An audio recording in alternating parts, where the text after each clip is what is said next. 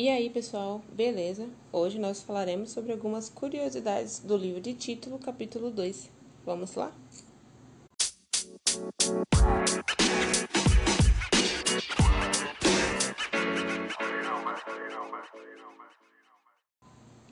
Tito 2, versículo 1. Perceba a ênfase em sã doutrina nas instruções de Paulo a Tito. Esse é o conteúdo da nossa fé. Mas como você consegue reconhecer a sã doutrina? Quando o ensinamento é sadio e genuíno, combina conhecimento e entendimento corretos com a prática constante.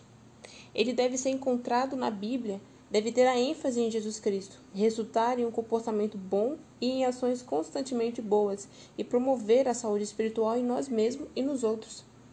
Os cristãos devem estar fundamentados nas verdades da Bíblia, para que não se deixe desviar pela poderosa oratória dos falsos mestres, pela possível devastação que resulta de circunstâncias trágicas ou pelo calor das emoções. Os que são responsáveis por, pregar e ensinar devem incentivar as pessoas a entender a sã doutrina. Ter pessoas de todas as idades na igreja a torna forte, mas também traz potencial é, para problemas. Paulo deu a Tito conselhos sobre como auxiliar vários grupos de pessoas. As pessoas mais velhas devem ensinar as mais jovens por palavras e por exemplo. É assim que os valores são transmitidos de uma geração a outra. Já as mulheres que eram novas convertidas deviam aprender como ter harmonia em seus lares, observando as mulheres mais velhas que já eram cristãs há muito tempo. Hoje temos a necessidade. As esposas e as mães jovens devem aprender a viver de maneira cristã, amando seus esposos e cuidando de seus filhos, e observando mulheres exemplares de Deus.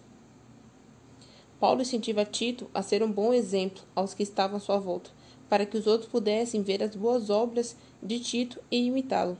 A vida de Paulo daria um impacto maior nas suas palavras. Paulo ainda aconselha Tito para que fosse irrepreensível na maneira de como ensinava.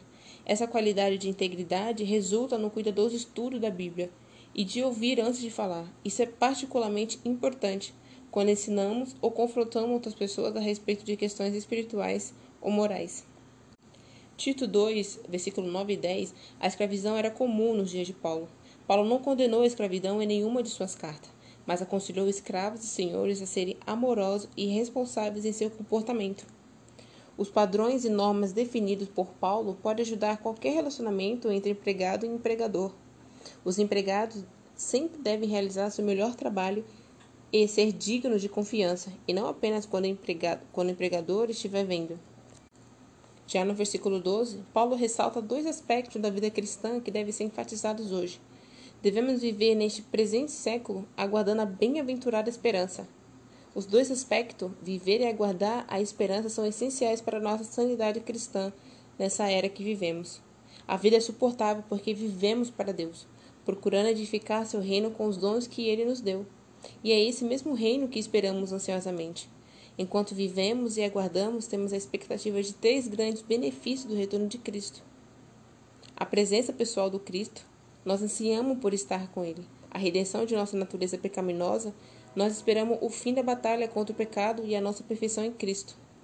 A restauração da criação, nós esperamos o governo total da graça, quando a imagem de Deus estiver nas pessoas de uma forma plena e quando a ordem criada for restaurada.